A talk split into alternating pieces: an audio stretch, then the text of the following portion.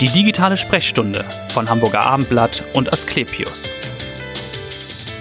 Nach Herz-Kreislauf-Erkrankungen ist Krebs in Deutschland immer noch die zweithäufigste Todesursache. Doch natürlich ist Krebs nicht gleich Krebs. Das wissen viele unserer Zuhörer. Es gibt ja mehr als 100 verschiedene Formen. Aber die Frage ist, wie steht es ganz allgemein um die Versorgung von Krebspatienten hier in Hamburg? Was leistet die Krebsmedizin heute und auf welchen Feldern gibt es schon viele, viele Fortschritte? Darüber wollen wir sprechen heute in der digitalen Sprechstunde, dem Podcast von Hamburger Abendblatt und Asklepios. Und ich freue mich auf einen international renommierten Onkologen, Krebsspezialisten heute hier. Professor Dr. Dirk Arnold ist da. Herzlich willkommen. Vielen Dank. Er ist der medizinische Vorstand des Asklepios Tumorzentrums in Hamburg mit mehr als 200 Krebsspezialisten in sieben Asklepios Kliniken. Und falls Ihnen der Name bekannt vorkommt, vorher war er medizinischer Direktor und ärztlicher Leiter des Hubertus Wald Tumorzentrums am UKE. Schön, dass Sie da sind. Vielen Dank. Ich habe es gerade angesprochen, dieses Tumorzentrum, das Sie ja nach einer, glaube ich, Tätigkeit in Portugal dann hier maßgeblich mit aufgebaut haben. Was ist der Vorteil? Wie profitiert der Patient von einem solchen Zentrum?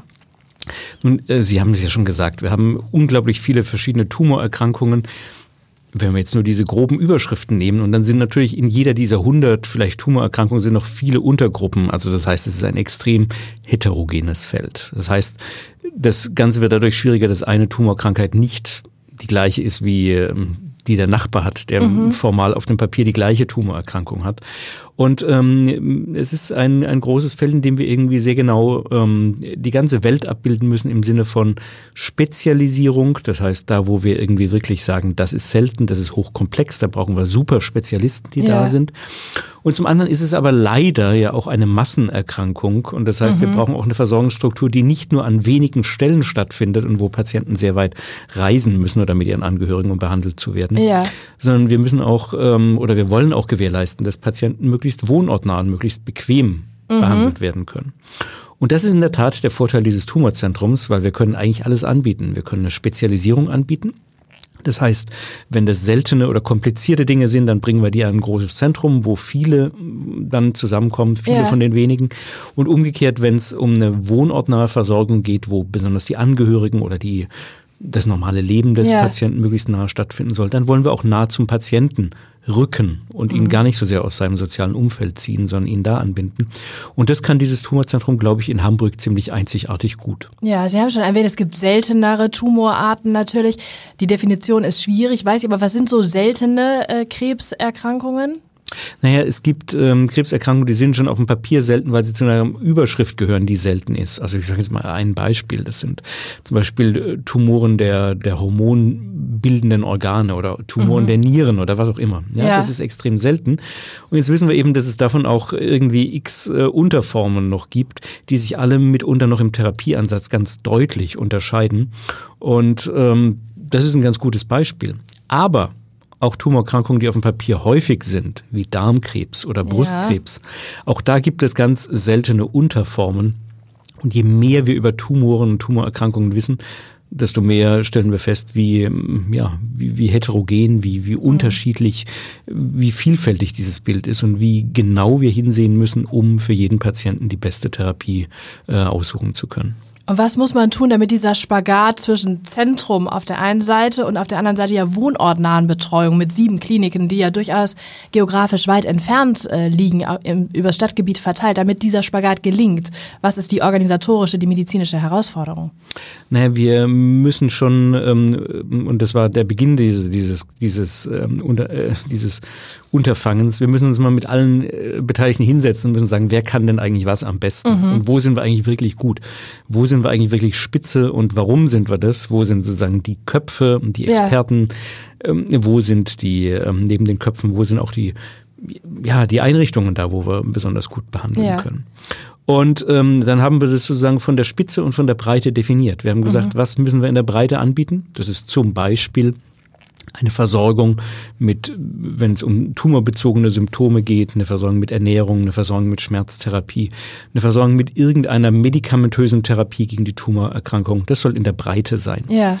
Aber wir haben auch gesehen, wenn es um Operationen zum Beispiel geht oder um technische Eingriffe, Strahlentherapie, Hochpräzisionsbestrahlung etc., dann sehen wir, dass das auch in so einer großen Stadt wie Hamburg durchaus ausreichend sein kann, das an einer Stelle zu haben. Mhm. Und das den Patienten abzuverlangen, dort auch hinzukommen, ja. wenn wir das an dieser einen Stelle aufgrund der technischen Dinge oder aufgrund der Köpfe, die dort herrschen, der Teams, ja. immer nicht, ist es nie nur ein Kopf, es ist immer ein Team. Aber ähm, Bezug auf mit den Teams besonders gut dort können. Ja. Und ähm, für so eine ja einmal im Leben Situation so eine große Tumoroperation, die mhm. hat man nur einmal im Leben. Ne? Ja. Da ist, ähm, finde ich, auch eine, eine Anfahrt innerhalb des Stadtgebiets von Hamburg. Ist das noch vertretbar ja, natürlich. Mehr als vertretbar. Und nimmt natürlich auch jeder dann gerne absolut, in Kauf, wenn er von, von Spezialisten ja. und Experten ja. dann operiert wird. Sie sagten eben, es gibt Gebiete, da sind wir Spitze. Was sind das für, für Felder? Nun, ähm, ich glaube, dass wir ähm, zwei oder drei Tumorarten oder Gebiete haben, wo wir in Hamburg wirklich die Spitzenversorger sind. Ja. Ähm, ich denke, wir haben sozusagen in diesem ganzen Konstrukt, das insgesamt fast die Hälfte aller Hamburger äh, tumormedizinisch versorgt, mhm.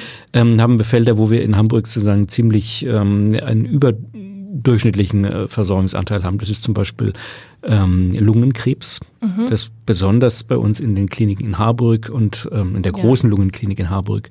Kollege und, Dr. Wiest war gerade da. Ah, okay. er hat gesprochen bei, über Lungenkrebs. Bei Herrn Wiest und bei Herrn Meierling sozusagen abgebildet ist. Ne? Ja. Ne? Aber ähm, wir haben so auch andere Gebiete, wo wir ähm, auch äh, zu den ähm, Spitzenversorgungen gehören. Das ist sicher das Thema Brustkrebs und das ist sicher auch das große Thema der Tumoren des Verdauungstrakts, also das heißt der Magen, Darm, mhm. Bauchspeicheldrüsentumoren. Da haben wir zwei oder drei Standorte jeweils, die das auf hohem Niveau abbilden. Also ich glaube, das sind so Erkrankungen, die sind so komplex, dass man eine gewisse Zentrumsanbindung ja, braucht. Genau. Das heißt, Sie haben die Frage schon beantwortet. Es wird natürlich nicht alles überall gleich gut behandelt oder kann eben nicht behandelt werden, sondern man muss in seine wohnortnahe Klinik gehen, wenn man äh, den Verdacht hat auf Tumor oder Krebs oder ja. die Diagnose gestellt ist und dann wird geschaut, wo kann man eben weiter behandelt werden am besten. So ist es, genau. Also wir haben im Sinn mit allen Spezialisten zusammengesessen. Ja und haben dann, ähm, das heißt, gemeinsame Standards aufgestellt und gemeinsame Überweisungs- und Behandlungswege aufgestellt, ja. an die sich eigentlich auch alle halten. Ja, so dass der Patient sicher sein kann, selbst wenn er ins Krankenhaus geht, das um die Ecke ist mhm, und genau. dort eine gute Anlaufstelle hat und mhm. das Ganze mal in Gang kommt, genau. ähm, dass er dann, wenn es um eine komplizierte Operation ähm, geht oder um ähm, ein besonderes medikamentöses Verfahren oder sowas, dass er dann an die Klinik kommt, die das am besten anbietet. Genau. Und wie tauschen Sie sich aus als Experten? Es gibt ja die sogenannten Tumor Boards, so heißt das, glaube ich, ja. dass Sie dann eben über einen bestimmten Patienten sprechen, der natürlich selbst nicht dabei ist. Aber wie stellt man sich das vor, diese Art Konferenz, wenn Sie sich austauschen? Und wer setzt sich da durch am Ende? ja, das ist immer eine spannende, spannende Frage. Wer setzt sich durch? ist, es der lauteste oder ist es der, ja, der am meisten? Nicht. hoffentlich ist es der, der am meisten kann. Ja. Ja, wir haben ähm, im Prinzip alle äh, versucht, alle Entscheidungen zumindest einmal auf dem Papier vorzuformulieren. Das heißt, wir haben Standards und Algorithmen aufgestellt, mhm. nach denen das Ganze nicht nur nach der Tagesform ähm, und nach dem Gutdünken des, des da ähm, Verantwortlichen entschieden wird, ja. sondern wir haben uns vorher sozusagen im Trockenen hingesetzt und haben irgendwie das in Algorithmen gegossen. Mhm und haben dann aber, weil natürlich jeder Patient unterschiedlich ist, jeder Patient was ganz eigenes mitbringt, müssen wir das auf dem trocken gegossene dann in der Praxis umsetzen ja. und müssen tatsächlich die Situation des Patienten diskutieren. Mhm.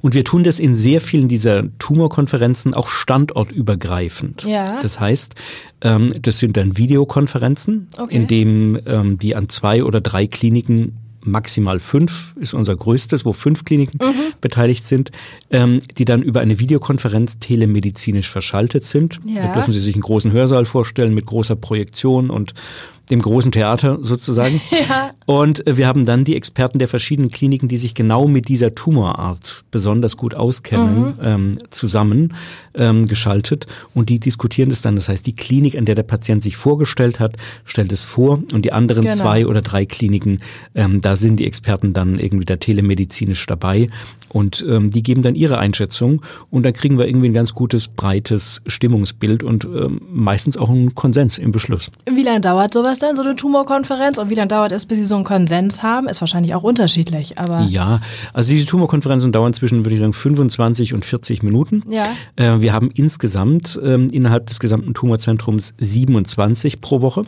Oha, ja, ja das ist ja schon viel. Es ja. zeigt schon einen gewissen Zeitaufwand oder einen gewissen Ja, Personalaufwand, der da ist. In der Tat, das ist das Berufsbild des Onkologen heutzutage. In der Tat ist sozusagen das Steuern dieser Tumorboards, das Verantworten, dann die Diskussion, die Diskussion dann auch in Worte fassen und dann auch in einen Beschluss münden lassen, Ja. ist ein Kernbestandteil unseres Berufs geworden. Und dann kommt das Wichtigste, nachdem wir das in Worte gefasst haben, müssen wir das natürlich auch dem Patienten und seinen Angehörigen erklären. Genau, in anderen Worten dann In anderen Worten und Ja. mit den Angehörigen und idealerweise auch den verschiedenen beteiligten Disziplinen an einem Tisch zu sitzen und dann das Ganze zu übersetzen und zu sagen, das ist der Weg, den wir Ihnen vorschlagen, aber passt der dann auch zu Ihnen? Das ist dann sozusagen das, ähm, ja, die, die Feuerprobe, die wir dann mit dem Patienten, seinen Angehörigen am Tisch haben. Ja. Und ähm, den Beschluss, der vorher unter Experten diskutiert worden ist, der muss dann eben in der Praxis ähm, an den Patienten seine Vorstellungen, seine Wünsche angepasst werden. Um mal eine Größenordnung zu wissen, wie viele Patienten behandeln Sie in diesem Tumorzentrum in Hamburg? Ja, wir haben ähm, knapp 16.000 Neuerkrankungen pro Jahr, die wir ähm, sehen. Das heißt, Neuerkrankungen, Patienten, die neu an einer Tumorkrankheit diagnostiziert werden und oder ihre Behandlung bei uns beginnen. Ja. Und ähm, da können Sie schon sehen, wie viele wir pro Woche dann auch ähm, in diesen Tumorboards ähm, diskutieren. Nun tut sich viel in der Krebsmedizin, zum Glück. Äh, auf welchen Feldern würden Sie sagen, gibt es besonders große Fortschritte? Wo hat sich die Therapie stark gewandelt in den vergangenen fünf oder zehn Jahren? Ich glaube, dass die größte Verbesserung der Tumormedizin äh, daher kommt, dass wir die Tumoren heutzutage sehr viel besser kennenlernen. Und sehr viel besser kennenlernen heißt, dass in der Molekularbiologie, in der Molekularpathologie einfach wissen oder besser entdecken, warum ein bösartiger Tumor denn ein bösartiger Tumor ist. Ja. Wie sich die Tumorzelle vom kranken Brustgewebe von der normalen Brustzelle der Frau unterscheidet. Ja. Welche Signalschritte in der Molekularbiologie denn für diese Entstehung verantwortlich sind. Das zu verstehen ist gut, weil das erleichtert uns den Umgang damit. Das ermöglicht uns auch eine Prognoseabschätzung, eine bessere. Aber ganz entscheidend, es ermöglicht uns auch bei sehr vielen Situationen, dass wir da eine gezielte Therapie dann ansetzen, Ja. die genau diesen Schritt, der die gesunde von der kranken Zelle unterscheidet, auch in das Therapieprinzip übernimmt. Und es gibt einige Situationen, wo wir eben dann ganz zielgerichtete Medikamente haben, die eben genau diese Unterschied zwischen der kranken und der gesunden Zelle aufgreifen und Ja. dann spezifisch in dieser Situation wirken. Also beim Thema Brustkrebs, Sie haben das erwähnt, ist da Ja. jetzt ein starker Fortschritt zu sehen oder gibt es andere Felder, wo Sie sagen, da hat sich sehr viel getan? Das ist ein Prinzip, das fast auf alle Tumorarten Ja. zutrifft. In der Tat ist Brustkrebs gar nicht so ähm, das sensationell gute Beispiel dafür. Vielleicht ist Lungenkrebs da fast das beste Beispiel dafür, wo in dieser, aus dieser Richtung kommen die meisten Schritte getan worden sind. Durch die Immuntherapie auch, die den Nobelpreis bekommen hat im vergangenen Jahr? Weiß Das ist eine aktuelle Entwicklung. Ja. Äh, aber das ist ein zweiter Teil natürlich. Also neben dieser zielgerichteten Therapie sind es in der Tat auch die Immuntherapien, die in den letzten drei, vier Jahren ganz in den Vordergrund getreten sind. Immuntherapien heißt, wir machen uns zu eigen, dass eigentlich das ähm, Immunsystem der Patienten erkennen müsste, was Tumor ist und was gesundes Gewebe ist. Und äh, Tumoren sind so schlau, wenn man das aus Tumorsicht sagen will, dass sie sich der Überwachung von dem Immunsystem entziehen können. Sie verstecken sich. Mhm, Und tarnen sich. Sie so tarnen sich. Das ist ein bisschen so wie Harry Potter, der diesen, diesen Tarnmantel über sich zieht und dann äh, wird der Tumor nicht mehr so erkannt.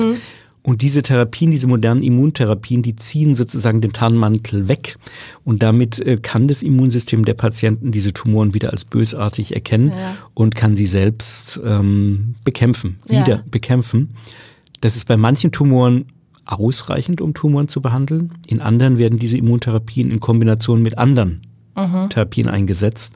Also das heißt ein durchaus ganz raffiniertes ähm, Therapieprinzip. Ja. Forschen Sie selbst auch als Tumorzentrum, also die Kollegen, oder nehmen Sie an diesen, ich glaube in der Medizin heißt es Multicenter-Studien teil, wo sich andere große Kliniken auch zusammenschließen und, und forschen? Wie ist das? Ja, wir sind ähm, bei sehr vielen dieser ähm, Studien dabei. Das heißt, bei sehr vielen dieser Therapieoptimierungen, die im Rahmen von kontrollierten Prüfungen ablaufen, wo moderne Ansätze in der Therapie untersucht werden. Das ist zum Teil Multicenter, das heißt, da sind wir Teil der internationalen ähm, Forschungscommunity, ähm, sowohl in Europa wie in Deutschland. Aber wir haben auch Projekte, die wir nur bei uns durchführen, so, das ja. heißt, die wir nur in unseren Kliniken haben. Und ähm, da ist eine rege forscherische Aktivität auch da. Jetzt habe ich schon gesagt, oder Sie haben gesagt, es tut sich viel in der Forschung und auch in der Therapiemöglichkeit. Und trotzdem bleibt die Zahl der Todesfälle ja sehr konstant seit 15 Jahren. Ich glaube, es sind jedes Jahr 230.000 mhm. Deutsche, die sterben an den Folgen von Krebs. Warum sind die Zahlen trotzdem so konstant, obwohl man sagt, es gibt da so einen medizinischen Fortschritt?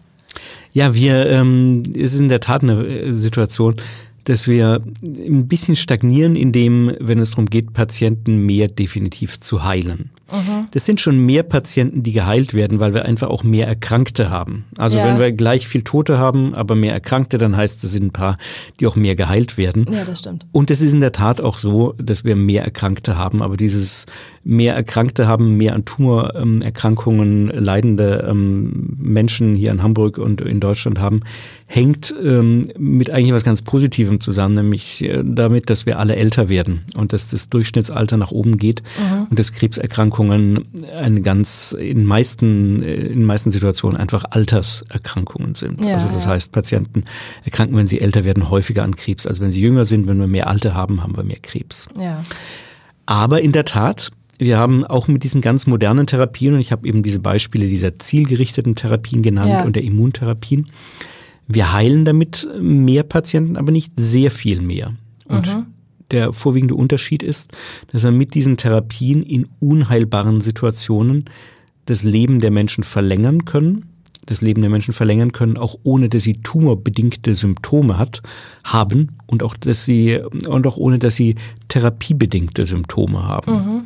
Das heißt, wir schaffen es mit diesen Therapien bei sehr vielen Patienten, Krebs oder die Krebserkrankung zu einer gewissermaßen chronischen Erkrankung werden zu lassen. Ja. Das heißt, Patienten leben mit dieser chronischen Krebserkrankung über mehrere Jahre, mitunter auch ohne wirklich schwere Nebenwirkungen der Medikamente. Also die Lebensqualität äh, wird einigermaßen erhalten. die wird erhalten, die wird möglicherweise durch die Medikamente gar nicht schlechter. Ja. man muss sagen, das, was den meisten Patienten fast mehr Nebenwirkungen, wenn man das so nennen will, macht als die Nebenwirkungen der Medikamente, sind die Symptome der unkontrollierten Tumorerkrankung. Mhm.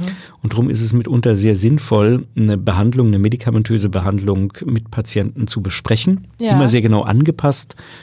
Was sagt der Tumor, diese Tumorbiologie und Molekularpathologie? Was sagt der Patient oder die Familie mhm. als Patientenwunsch? Und sehr häufiger ist es aber so, dass wir die kontrollierte Erkrankung unterm Strich mit Medikamenten für den Patienten in besseres Überleben oder ein besseres Leben münden lassen können, als wenn wir den Dingen ihren Lauf haben. Ja. Nun sagt Jens Spahn, in 20 Jahren wird Krebs heilbar sein, hat er zumindest gesagt. Weckt er da ganz falsche Hoffnungen oder ist das aus Expertensicht realistisch? Ach, ich glaube, das war ein sehr provokantes Statement. Ähm, Dafür ist er ja bekannt, ja, dass er das tut. Gelungen.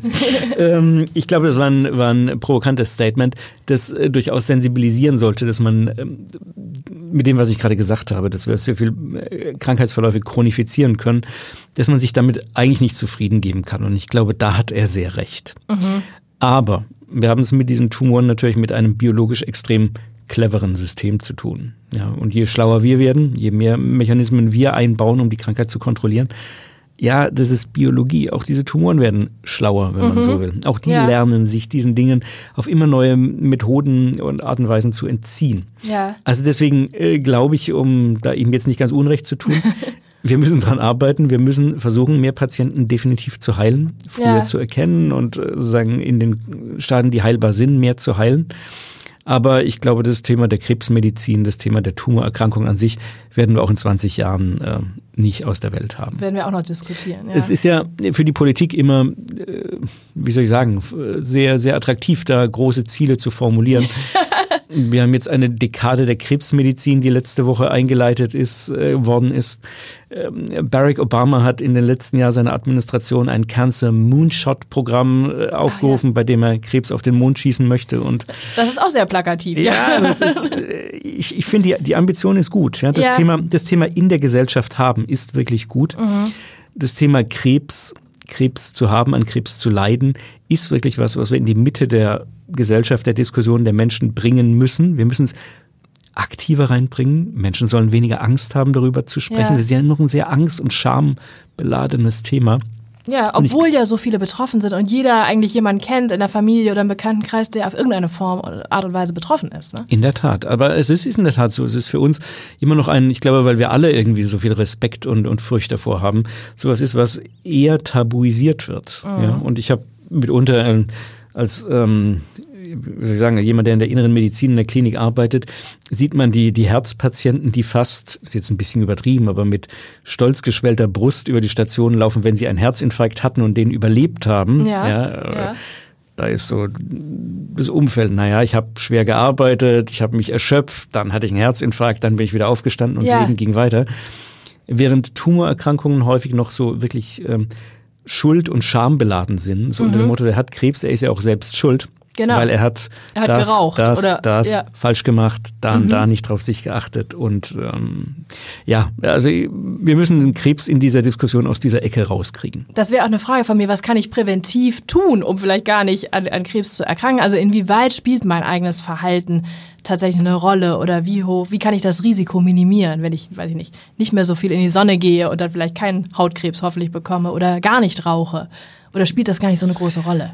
Ja, die Einflussfaktoren spielen schon eine Rolle. Das ist in der Tat nicht von der Hand zu weisen, aber die spielen eigentlich bei all unseren chronischen Erkrankungen mhm. eine Rolle. Die spielen auch bei dem Herzinfarktpatienten ja. eine Rolle. Und der hat nicht seinen Herzinfarkt, weil er zu viel gearbeitet hat.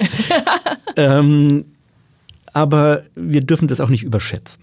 Und ich glaube, die Dinge, die wir machen können, die liegen sehr klar auf der Hand. Ähm, sich ähm, äh, halbwegs ausgewogen ernähren. Ich sage das jetzt schon sehr vorsichtig, aber ähm, jetzt nicht nur Salat oder Gemüse, sondern ja. ausgewogen ernähren die klassischen Risikofaktoren, die bekannt sind, wie halt eine exzessive Sonneneinstrahlung oder Rauchen oder zu viel Alkohol, mhm. klar vermeiden. Und ähm, das Wichtigste ist aber, wie bei für alle anderen Erkrankungen, körperlich aktiv bleiben. Ja. Also das heißt, nicht an jeder Treppe vorbeigehen, nur weil eine Rolltreppe nebendran mhm. ist, ähm, sondern wirklich auch so die Alltagsbelastung selbst dann haben, wenn man nicht jede Woche ins Sportstudio geht. Ja, ja. Und ich glaube, das sind wichtige Dinge, die dazu helfen, ähm, für viele Erkrankungen präventiv zu sein und auch da spielen die eine Rolle. Aber wir dürfen es auch nicht überschätzen. Wir dürfen nicht überschätzen, was wir dagegen tun können. Das ist in den meisten Fällen eine, eine schicksalhafte Erkrankung, für die wir gar nichts können. Mhm. Und zu welchem Prozentsatz das jetzt schicksalhaft ist und zu welchem Prozentsatz selbst verschuldet. Ja, oder genetisch bedingt. Äh, genetisch, klar, das mache ich fast ja, ja. mit schicksalhaft, weil mhm. da können wir nichts nichts dafür, äh, nichts dafür, mhm. nichts machen. Ne? Aber da kann man jetzt lang drüber streiten, aber es ist fast ein bisschen müßig.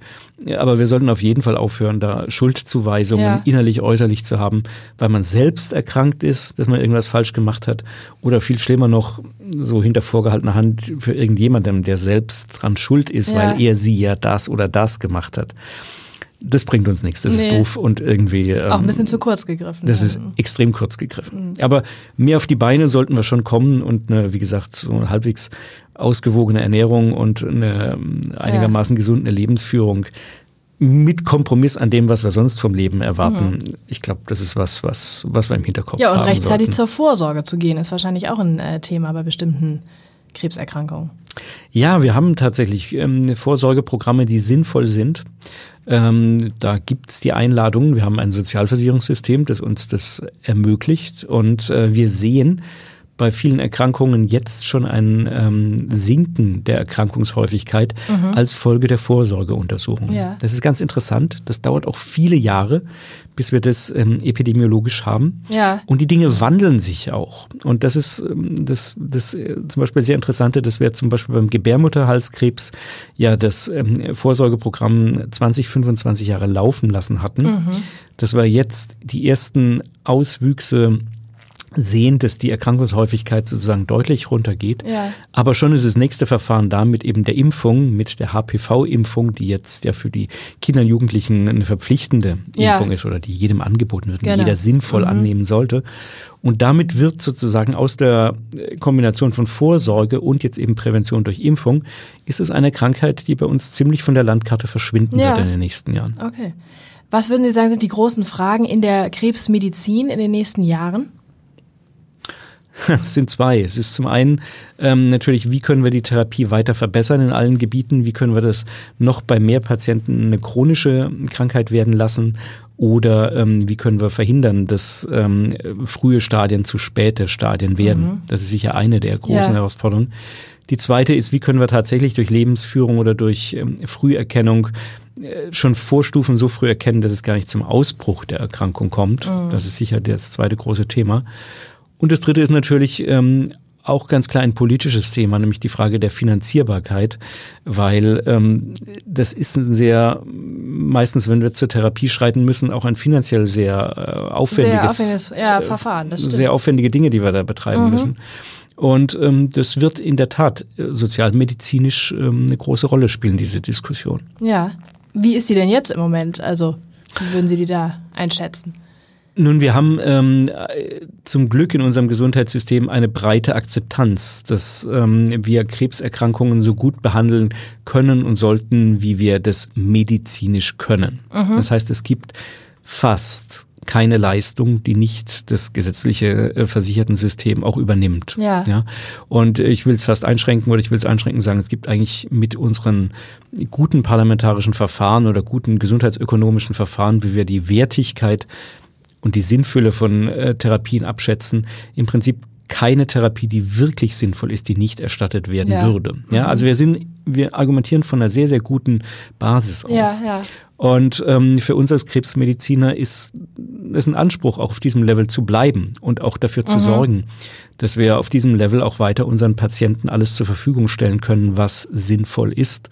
Und es ist eine harte Debatte, die wir führen müssen. Die Wertigkeit dieser Therapien, die muss weiter untersucht werden, dem ja. müssen wir uns stellen.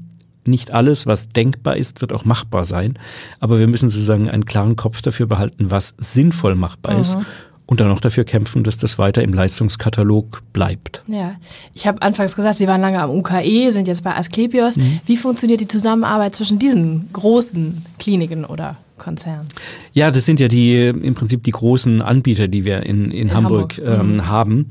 Und äh, wir haben in der Tat viele Berührungspunkte. Wir haben Berührungspunkte über Arbeitsgruppen, die wir zusammen haben.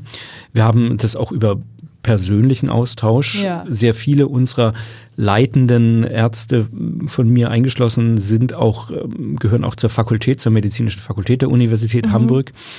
Und ähm, da findet ein Austausch statt. Wir finden oder wir führen gemeinsame Fortbildungsveranstaltungen durch. Es ist jetzt ein Austausch, den man sicher in vielen Punkten noch optimieren und enger machen kann. Da sind sicher die beiden Silos doch ein bisschen auch ähm, so in Bezug auf sich selbst aufgestellt und gucken. Aber ähm, es ist, glaube ich, ein, ein freundschaftlicher Wettstreit, ja. der da stattfindet. Ähm, und ähm, wo wir wirklich miteinander in Austausch treten müssen, wo Felder sind, wo der ein oder der andere eine unwidersprochene Expertise mhm. hat, da gibt's auch keinerlei Berührungsängste.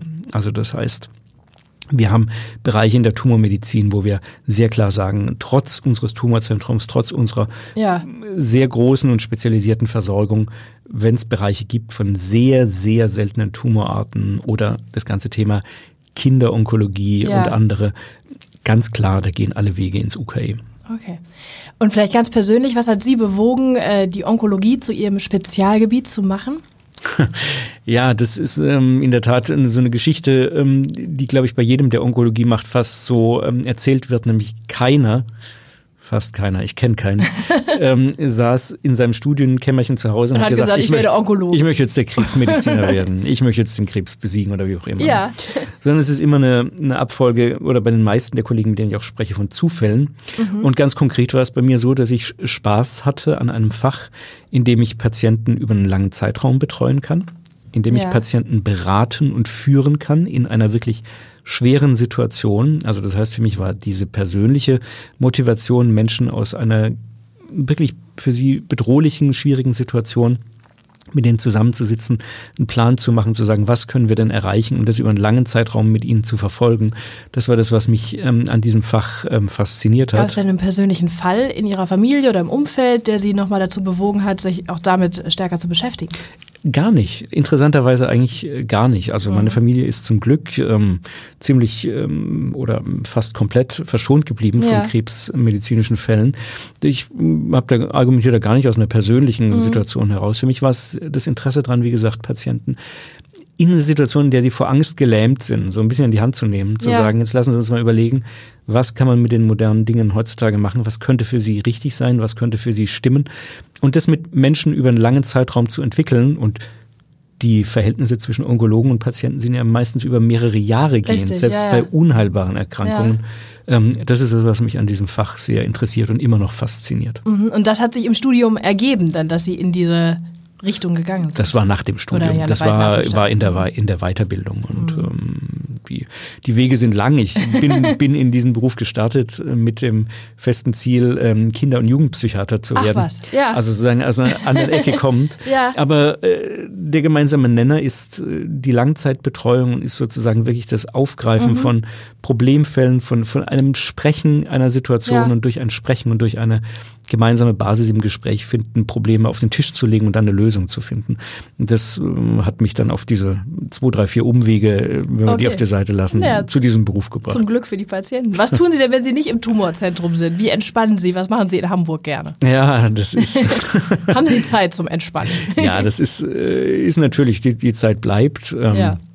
Das ist äh, sicher, was man in der, was ich in der Zeit nebenher sehr gerne mache, ist äh, das ähm, Treffen mit Freunden, ist ähm, sicher das tolle kulturelle Angebot Ja. in Hamburgs. Gehen Sie in die ähm, Elbphilharmonie? Waren Sie schon ich da? gehe auch auf die Philharmonie oder auf, auf sonstige Konzerte, gerade Ja. auch Kino und Theater. Ja. Und ähm, mein Leben ist sicher dadurch geprägt, dass meine Familie in Berlin lebt. Also das heißt, also ich bin so ein Pendler zwischen diesen beiden großen Städten. Ah ja, okay. Und das ist ja in der Tat auch, viele fragen, ist es belastend oder nicht? Ich finde es eine absolute Luxussituation Ja. zwischen den beiden besten deutschen Städten, ähm, pendeln zu können Ja. in gewisser Art und Weise oder in beiden zu Hause zu sein. Ja. Und das ähm, bringt so eine gewisse Urbanität ins Leben, die Das ich gar ich. nicht mehr missen möchte. Aber Sie erleben wahrscheinlich auch viel mit der Deutschen Bahn dann, wenn Sie pendeln.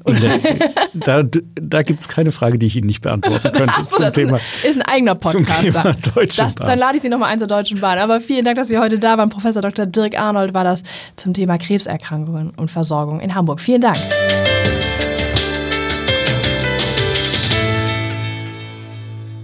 Weitere Podcasts vom Hamburger Abendblatt finden Sie auf abendblatt.de slash podcast.